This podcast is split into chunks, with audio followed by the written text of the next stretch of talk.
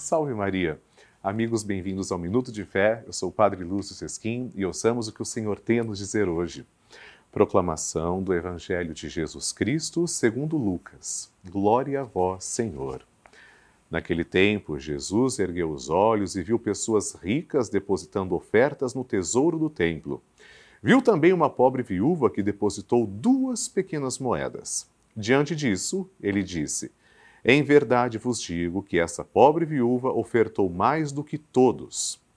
Pois todos eles depositaram como oferta feita a Deus aquilo que lhes sobrava. Mas a viúva, na sua pobreza, ofertou tudo quanto tinha para viver. Palavra da salvação, glória a vós, Senhor.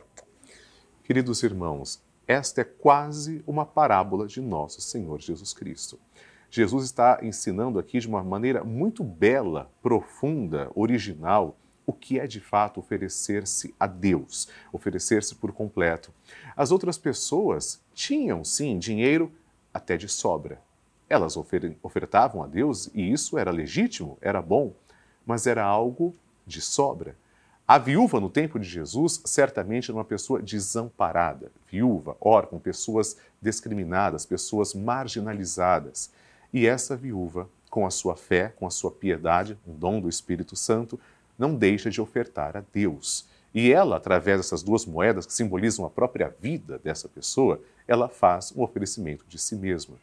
Hoje o Senhor também quer não que você fique preocupado com a quantidade de dinheiro que você vai dar. Não é nada disso. Jesus quer saber de fato o que da sua vida, da sua existência, você oferta a Ele.